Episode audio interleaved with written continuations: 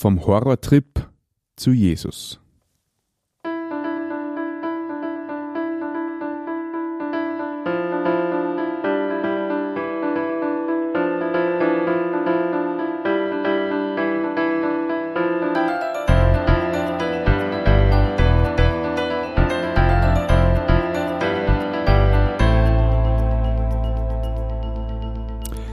Grüß dich und herzlich willkommen. In diesem Kanal geht's um Gottes Willen. Wir reden über biblische Themen und über die Geschichten, die Gott mit Menschen schreibt.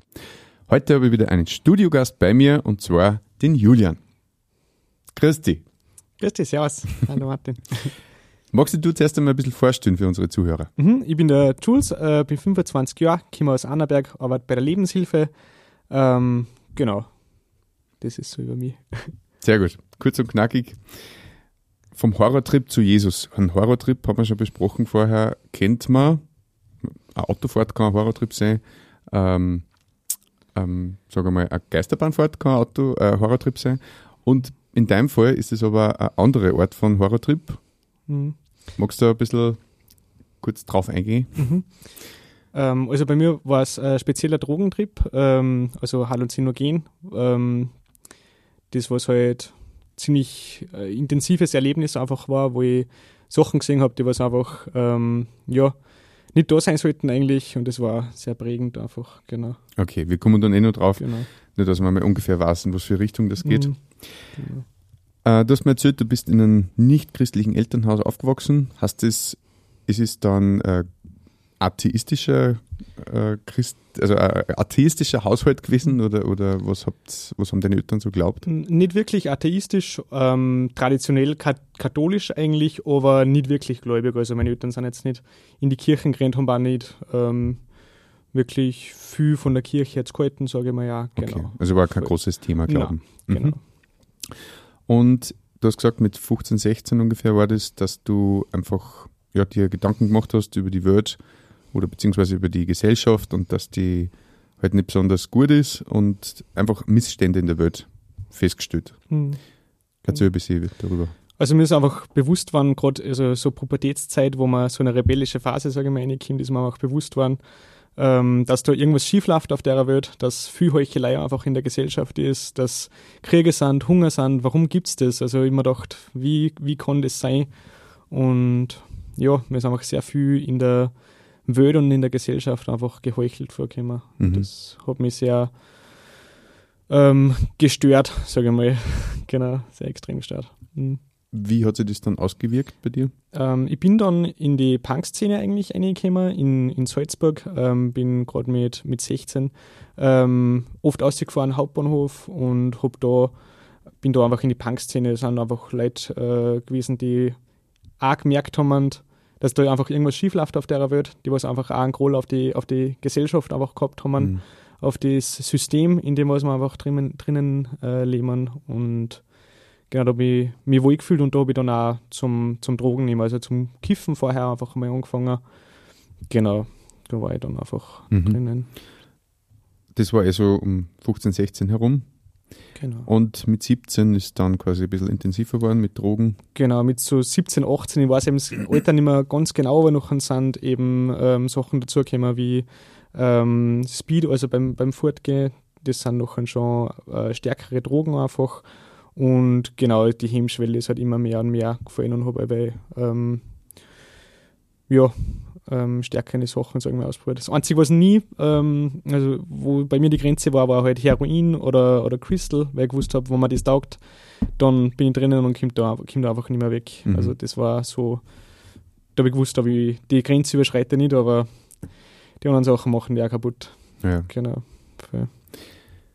Und mit 18 hast du eben dann diesen Horrortrip mhm. erlebt. Wie kann man sich das vorstellen?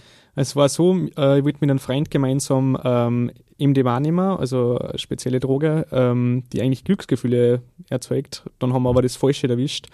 Ähm, das war Halluzinogen und dann ist halt der Horrortrip einfach losgegangen. Dann habe ich Totenköpfe auf mich zufliegen gesehen, die Augenbrauen von den von die Leuten haben sich einfach bewegt und sind auf mich zugeflogen und das war echt angsteinflößend und genau, danach ist mir richtig, richtig dreckig gegangen. Also wie von dem Trip runtergekommen bin. Ähm, das, also runtergekommen sagt man, wenn, wenn der Trip quasi vorbei ist. Wie lange ähm, dauert sowas? Boah, wie lange wird das dauern? Also ich, zu, zu, der Zeit, also während dem Trip schaust du nicht auf die Uhr, also ich weiß jetzt nicht, wie lange das dauert, dauert hat. Ich schätze mal sechs bis zwölf Stunden vielleicht, also keine Ahnung. Ich Mhm. kann es da echt nicht sagen, sowas lang, voll. Mhm. Mhm. voll. Also Genau. ein sehr langer Albtraum. Mhm, genau, halt, der, was halt real ist. ist. Genau, Okay. Was du halt mit deinen eigenen Augen einfach siehst. Mhm. wo du denkst, arg. Genau, und danach ist mir halt, also ich war innerlich einfach wirklich, habe ich mich wirklich tot gefühlt. Also ich war wirklich, wirklich la und habe keine Freude mehr gehabt, keine Liebe mehr in mir gehabt, keine Trauer mehr gehabt. Also wirklich, ich bin wirklich innerlich einfach emotionslos und einfach, einfach tot irgendwie, irgendwie gefühlt. Das Einzige, was ich noch gehabt habe, war einfach der Hass, einfach der Hass auf die Gesellschaft, der Hass auf das System, ähm, dem ich sehr viel einfach auch die Schuld äh, daran gegeben habe, dass mein Leben einfach nicht, nicht läuft, sage ich mal. Genau. Mhm. Mhm. Mir ist das jetzt gerade noch spontan eingefallen, wenn du sagst, man, man sieht mit seinen eigenen Augen diese unglaublichen Dinge. Mhm. Kommt man da dann irgendwie auf die Idee, dass es vielleicht sowas wie eine Geisterwelt gibt oder eine Unterwelt, von deren wir nichts wissen? Oder wie, wie empfindet man das, weil man Sachen sich diese gar nicht gibt? Mm, Also jetzt im Nachhinein würde ich auf jeden Fall sagen, ähm, es ist äh, dämonisch, äh, auf jeden Fall. Und also in dem Moment kann ich mich auch noch erinnern, also ich habe auch irgendwo den Gedanken während dem Trip, also dass man, dass man irgendwie hängen geblieben, habe mir gedacht, ich, ich, habe meine Seele verloren. Das war so ein Gedanke, der was aufgesprungen ist, einfach. Mhm. Ich habe meine, meine Seele verloren. Genau.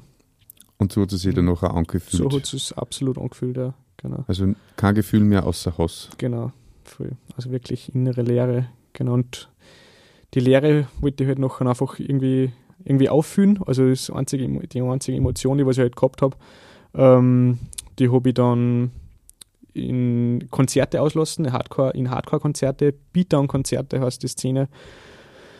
Ähm, genau, weil da ist halt, ist, ist eine sehr harte Musik, also von instrumental sehr hart und es wird auch geschrien, ähm, von, also von den Vocals her und ähm, die Texte sind halt sehr politisch und sehr gesellschaftskritisch und da habe ich noch an meinen Zorn und meine Wut einfach auslassen. Bin Mhm. das echt ein bis zweimal in der Woche zu Konzerte gerannt. Und du bist da weggefahren dafür. Genau, bin in, teilweise nach München, nach Wien, einmal sind wir zu einem Festival nach Leipzig gefahren. Mhm. Genau, sind wir, sind wir viel mal angekommen, ja. Mhm. Okay. Ähm, du hast mir gesagt, du hast dann aufgehört zu der Zeit mit diesen Orgensachen, also Mhm. Drogen weglassen, Rauchen nimmer, Genau, Alkohol nimmer. genau. Also nach dem Trip ist mir wirklich vergangen mit den mit die ganzen Drogen. Ich wirklich Zigaretten rauchen sogar aufgehört, also Mhm. wirklich alles und, und bin straight edge geworden. Das ist so ein Begriff in der, in der Hardcore-Szene eben, ähm, wo man dann wirklich keine Drogen mehr nimmt. Nicht mehr Alkohol habe ich angerührt, genau. Mhm. genau. Und das hat da aber auch nicht wirklich geholfen. Nein, es hat auch einfach nicht wirklich geholfen. Ich bin halt von Konzert zu Konzert gehangelt, sage ich mal, einfach um da meine, meine Wut rauszulassen. Aber irgendwann habe ich halt nachher doch wieder ähm, zum, zum Kiffen angefangen. Genau. Mhm. Aber es hat noch einen Moment gegeben, wo es dann besser ist. Dann war alles gut, wie du dann deine neue Droge Genau. gefunden hast. genau. Die neue Droge, Droge ähm, war ein Mädel. Ähm, also bin, habe mich noch voll verliebt in das Mädel und habe dann auch wieder aufgehört zum, zum Kiffen. Und sie war aber einfach meine eiche Droge. Genau. mhm. Voll. Okay, mit der warst du dann eine Zeit lang zusammen. Mhm. Du hast mir erzählt, dass sie in bestimmte Kreise ja verkehrt ist. Was Mhm. waren das für welche? Ähm, also sie hat mir erzählt, dass sie weiße Magie anwendet, ähm, dass sie da einfach Sachen macht und ähm, genau, also das, das hat sie mir eben erzählt und hat mir nicht viel dabei gedacht. Einfach habe mir gedacht, okay, weiße Magie, hört sich noch was gut noch, nichts Mhm. Schlechtes. Genau, aber mit der Zeit ähm, bin ich dann, also mit der Zeit habe ich noch gemerkt, dass es halt wirklich mitten in der Nacht einfach munter worden ist und, und Panikattacken, also wirklich extreme Angstzustände, teilweise um drei in der Nacht hat es auf einmal gekriegt, weil sie Dämonen ähm, gesehen hat. Und genau, und mit, und mit der Zeit hat sie mir auch zum Verzögern angefangen, dass sie ja Leid verflucht und so Sachen. Und mir gedacht, okay, das sich jetzt nicht mehr so nach, ganz nach weißer Magie an Mhm. oder nach was, nach was Positivem. Genau, also jetzt nachher eben zum Widersprechen angefangen und voll das war ziemlich, ziemlich heftig. Ja. Okay, und du hast dich dann auch noch mit Buddhismus beschäftigt? Mhm, genau, das war nachdem ähm, die Beziehung äh, vorbei war, also das ist wirklich, ähm, das war auch ein Horrortrip für mich, also das ist auch das nächste. Ähm, da da ähm, war die Beziehung noch vorbei, sie, sie hat Schluss gemacht und es ist wirklich äh, Welt einfach auch zusammengebrochen für mich und ich habe gewusst, okay, es gibt eine unsichtbare Welt, ich habe das auch bei ihr gesehen, also sonst glaube ich, wäre es nicht mitten in der Nacht munter oder ich habe einfach solch, selber einfach auch Sachen erlebt, wie Schritte am Dachboden und, und, und, und so weiter, also mhm. genau, einfach auch schräge Sachen gesehen, genau und dann habe ich meditiert und habe da ähm, irgendwie einen, einen Sinn gesucht, weil ich mir gedacht habe, es gibt mehr. Genau, es gibt unsichtbare Welt. Mhm. Okay, und du hast damals eine neue Arbeit gekriegt? Genau, ähm, also 2016 äh, im Dezember war die Beziehung vorbei und im Februar 2017 hat Gott es dann so geführt, dass ich äh, eine neue Arbeit, ähm, Arbeitsstelle anfange. Und da habe ich noch einen, Arbeits-, einen Arbeitskollegen gehabt, ähm, der äh, gläubiger Christ ist und der hat mir dann immer von, von Jesus erzählt. Und ich habe mhm. zu der Zeit relativ viel meditiert, oft diskutiert mit ihm, oft geschätzt. Er hat mir gesagt, was das für, für Blödsinn ist, was er da glaubt.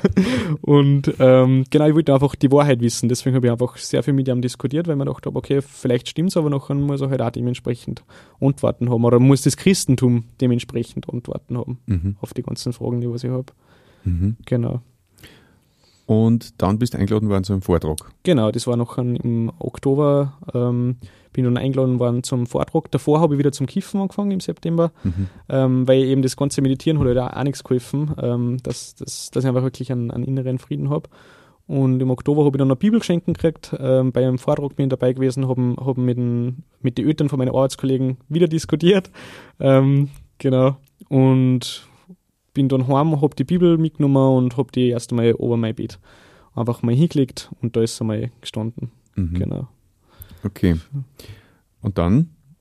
Und dann ähm, ist weiter bergab gegangen wieder. Ähm, also ich habe wieder intensiver eben mit, mit Drogen immer angefangen und der Höhepunkt war noch an, von, war Silvester 2017 auf 2018. Ähm, da habe ich noch einer, ähm, viel gekokst und auch ähm, andere, also verschiedene Drogen einfach genommen an dem, an dem Abend. Und am nächsten Tag wieder munter und denke mir, bah, so kann mein Leben einfach nicht weitergehen. Eigentlich will ich nicht Drogen nehmen. Und ich war Zukunftsängste gehabt. Ich habe immer wieder Zukunftsängste gehabt, weil ich mir gedacht habe, wie soll ich das Leben auf der Welt, äh, wie soll ich mein Leben auf die Reihe kriegen? Wie soll das so, so funktionieren? Mhm. Und genau, und gleichzeitig ist noch einer der Gedanke gekommen, hey, ich diskutiere da jetzt schon seit drei, vier Jahren mit meinen Arbeitskollegen, oder weiß nicht wie lange, circa drei, vier Jahre, und ähm, habe aber noch kein, einzig, kein einziges Mal in die Bibel reingeschaut. Vielleicht mhm. sollst du einfach mal nachschauen. Und dann habe ich vom Vortrag halt noch gewusst, okay, Johannesevangelium ist ganz gut zum Anfangen wahrscheinlich, weil um das ist beim Vortrag auch gegangen. Und mhm. dann habe ich Johannesevangelium zum, zum Lesen angefangen. Und ähm, dann bin ich zum Kapitel 4 gekommen und da war eben die, die Frau am Brunnen. Ähm, und mit der habe ich mich voll identifizieren können. Also es war, wie ich das gelesen habe, war das echt, als wenn, wenn Gott direkt zu mir reden wird. Also es war echt ein krasses, heftiges Erlebnis. Ähm, genau, was ich nur dazu sagen mag, äh, muss, ähm, ich habe davor schon mal bet, Gott, wenn es wirklich die Wahrheit ist, ähm, was, was mein Arbeitskollege mir da erzählt, dann beweisen wir es. Wenn du mhm. ein mächtiger Gott bist, musst du mir das beweisen können. Mhm. Genau. Und genau, dann habe ich das Johannes 4 mit der Frau am Brunnen gelesen und mich einfach so beeindruckt, wie Jesus einfach ist, wie seine Persönlichkeit einfach ist, wie sein Charakter ist. Das ist nicht das, was ich von, wie mir ich Christen vorgestellt habe. Mein Bild von Christen war, sind Anzugträger, die was mit dem Finger auf die zeigen und Leute verurteilen und sich für was Besseres halten. Das mhm. war so, so mein, mein Bild von, von einem Christen. Ähm, und das hat sich eben in meinen Arbeitskollegen anders gespiegelt, weil er einfach sehr, sehr viel Liebe für mich gehabt hat, obwohl ich ihm sehr frontal immer begegnet bin. Mhm und ähm, eben auch in, in Jesus in der Bibel, also mit der Frau, die was ähm, aus einem Volk ist, das bei den Juden nicht angesehen ist, die was in der damaligen Zeit eine Frau ist, mit der was man sowieso nicht redet und, und so weiter und so, und so fort. Also ähm, das hat mich einfach, einfach beeindruckt. Und er sagt zu ihr, ich habe lebendiges Wasser für die. Ich Mhm. habe Wasser für die, wo du nimmer dürstest, wo du keinen Durst mehr hast. Und die Frau sagt, boah, ja bitte, gib mir das Wasser. Also bitte, bitte gib mir das, das hört sich voll gut an. Und Jesus sagt, ja, bring mir deinen Mann. Und ähm, die Frau sagt, ja, ich hab keinen Mann. Und Jesus sagt zu ihr, ja, das stimmt, fünf Männer hast du gehabt. Und den du jetzt hast, das ist nicht dein Mann. Und das hat mich mitten ins Herz getroffen. Ich gewusst, ich bin viel größerer Sünder wie die Frau. Aber Jesus gibt mir das gleiche Angebot. Er macht Mhm. mir auch das lebendige Wasser. Und das lebendige Wasser ist ewiges Leben. Und das ist mir in dem Moment bewusst worden. Und dann bin ich auf die, auf die Knie gefallen und habe gesagt, Jesus, ich übergib mein Leben dir, weil ich krieg's nicht auf die Reihe. Ich will, mein, ich will das Ruder, ich will das Steuerradl, ich will das Lenkrad von meinem Leben dir übergeben. Bitte mach du was drauf, draus, weil ich krieg's nicht auf die Reihe. Mhm. Genau. Und das ist so, wie, wie Jesus mein, mein Leben gerettet hat, genau. Aber es ist nachher noch um einiges mehr passi- passiert. Also wirklich, wirklich dann Gott voll erleben dürfen einfach auch. Ähm, ich habe mich nachher öffentlich einfach auch bekennt ähm, als, als Christ. Und Wie hast du das gemacht? ähm, ich habe auf Facebook mein Titelbild geändert. ähm, genau. Und da habe ich von Jesaja, äh, Jesaja 40 war das, glaube ich. Ich weiß jetzt nicht mehr genau, genau Vers. Äh, und die auf den Herrenhaaren werden Flügel kriegen wie Adler und werden nicht matt werden. Ähm, und den Vers, den habe ich gepostet am Berg oben, ähm, am Bischling in Wer- Werfenweng, wo halt, wo man snowboarden kann und eben auch, wo Paragleiter wegstarten. Und da habe ich den Vers einfach gepostet. Und ein, zwei Stunden nachdem ich den Vers gepostet habe, schaue ich die Paragleiter so zu, wie sie so wegfliegen. Auf einmal kommt ein älterer Mann zu mir her und sagt, ähm, jetzt hast du dein, dein Glasl austrunken, jetzt wirst du nachher nicht wieder oben schauen, oder? Und sage ich, jetzt schau ich wieder oben. Obi, ähm, ähm, ja, wirst du eh oben fliegen, oder? Und dann sage ich, nein, ich bin mit, mit dem Snowboard da. und dann sagt er zu mir, ja, kannst du mit mir mitfliegen? Mein Tandempartner ist mir nicht abgesprungen. Und dann bin ich halt echt geflogen wie ein Adler Okay. und ich hab genau gewusst, das ist gerade ein Geschenk vom Herrn. Das genau. ist ja cool. Ich habe natürlich auch mit viel Sachen aufgeräumt nachher. Also gerade ich hab so, so einen kleinen Buddha ähm, immer auch gehabt von, von meiner Schwester. Das ganze Band-Merchandise von den ganzen Konzerten, was ich Mhm. gehabt habe. Alles weggeschmissen. Nur den einen Buddha, da immer schwer da, dass, Mhm. ich, dass ich den wegschmeiß. Und es war nicht der Grund, weil ich an dem Götzen oder an dem Buddha da irgendwie noch gehängt bin, sondern weil meine Schwester mir den geschenkt hat. Mhm. Und ähm, genau deswegen ähm, habe ich den Buddha einfach mal auf Zeiten gelegt und habe nachher auch gebeten, Gott, bitte hilf mir, dass ich den, den Buddha einfach wegschmeißen kann, weil ich bring's nicht übers Herz, weil der hat mir mein, mein, den hat mir meine Schwester geschenkt und aber ich weiß, du wirst keine, keine anderen Götter neben, neben dir haben und ich weiß, der ist da, der, ist, der macht da keine Genau, nachher habe ich ihn aufs Bett einfach hingelegt ähm, und dann ist mir eingefallen, hey, da ist noch so eine Marienfigur over meinem Bett äh, drinnen, was ich mal geschenkt gekriegt habe. Steige aufs Bett auf, nehme die Marienfigur over, gehe einen Schritt zurück und tritt dem Buddha genau auf den Kopf. genau. Und genau zwei Minuten später Gebetserhörung. Und auch jetzt darf ich einfach Gott nur so gewaltig erleben. Also, ähm, dass ich jetzt, ich habe für WG betet äh, Anfang letzten Jahres, äh, weil Gott mir das durch, durch ähm, Geschwister im Glauben ähm, sehr klar gemacht hat, einfach, dass ich, dass ausziehen ähm, sollte einfach und dass ich in eine WG ziehen sollte. Und das, was einfach unabhängig voneinander war, wo das schon wunderbar dann habe ich bet, dass ich bitte bis September eine WG eben gern hätte und dass man das Herz fangen sollte, wohin. Und dann ruft mir auf einmal ein Spätzle an, ähm, der gewusst hat, dass ich eine WG haben möchte, wo ich mir vorher schon gedacht habe, es war cool, mit ihm zusammenzuziehen. Ähm, aber die WG ist halt voll gewesen und dann ruft mir der, der Spätzle an und sagt, ähm, ja, ab September war die WG frei, kannst du einziehen. Mhm. genau, und dann hat sich das aufgenommen. Oder auch jetzt mit, mit der neuen Arbeitsstelle, äh, mit mir nicht einmal Bewerbung schreiben müssen, nicht für Arbeitsstelle äh, betet, habe genau die Stunden gekriegt, die was ich haben wollte, ähm, in der Stadt draußen, ein schöner Arbeitsweg, also Mhm. Gott ist wirklich so gut. Aber es, sind, es kommen natürlich auch immer wieder Probleme daher als Christ. Mhm. Also es ist auch nicht immer nur einfach. Aber das Schöne ist, dass auch wenn es zart wird, nachher kann man einfach Gott alles hinlegen, weil er im Endeffekt alles in der Hand hat. Und die Gott lieben dient alles zum Besten. Das ist einfach Vers, der was mir in letzter Zeit sehr viel, ja, sehr viel Mut macht, weil ich weiß, auch wenn was Schlechtes passiert, dient es mir zum Besten, weil Gott möchte im Endeffekt mehr und mehr verändern, dass ich Jesus immer ähnlicher und ähnlicher wird. Voll. Mhm. Genau. Würdest du rückblickend sagen, Jesus hat dein Leben geheilt und in Ordnung gebracht? Absolut, ja. ohne ihn war ich jetzt nicht da. Es ist alles reine Gnade, also absolut. Also das habe ich alles nicht verdient. Also dass ich habe jetzt ein Auto, ich, ich, ich, kann, ich wohne in einer WG, ich habe Arbeit. Es ist Jesus versorgt mich so gut. Also echt, das ist einfach gewaltig. Ich habe viel Freizeit, einfach auch trotzdem mhm. noch alles. Also es ist echt, er ist so gut. wie geht es denn mit den Drogen? Mit Rückfallgefahr Drogen? oder wie? Ähm, also spielen tue ich mir auf keinen Fall damit, aber Jesus hat mich da echt innerhalb von, von kürzester Zeit einfach echt frei gemacht. Und genau, also da ist keine Rückfallgefahr. Aber ich sage mal, es ist schon so, ähm, dass wenn ich jetzt jede, jeden Tag irgendwo keine Ahnung, ähm, fortgehe und, und da immer allein Koks da liegt, noch wäre die Gefahr schon mhm. irgendwo da, auf jeden Fall, weil der Teufel will einen natürlich auch versuchen und will, mhm. dass, dass man wieder rückfällig wird. Aber der Herr bewahrt mich. Genau. Voll. Super. Genau. Hast du noch einen Gedanken für unsere Zuhörer? Mhm. Und zwar, ich möchte das einfach so ans Herz legen, einfach auch, ähm, wie ich gemacht habe, dass du einfach zu Jesus gehst, dass du einfach bittest, wenn es wirklich die Wahrheit ist, wenn du Jesus wirklich die Wahrheit, de, äh, der, der, Weg, die Wahrheit und das Leben bist, dann beweis mir es und sag's mir. Wenn es das betst, dann wird es da sagen. Wenn es das von ganzem Herzen betst, dann wird es da sagen. Und das möchte ich da ähm, einfach nur aufs Herz legen. Genau. Danke, Julian. Danke. Danke für das. Tschüss. Ja, wenn du, liebe Zuhörer, noch Fragen hast oder die bestimmte Themen interessieren, dann schreibe uns gerne in die Kommentare oder an unsere E-Mail-Adresse um Gottes Wün, Wün mit Wun geschrieben, at gmail.com. Wenn du jemanden kennst, für den diese Folge wertvoll ist, dann teil diese natürlich gerne. Danke fürs Zeitnehmen, Julian. Ich wünsche dir weiterhin alles Gute mit den Herren und dir, liebe Zuhörer, wünsche ich, dass du findest, wo noch dein Herz sich sehnt.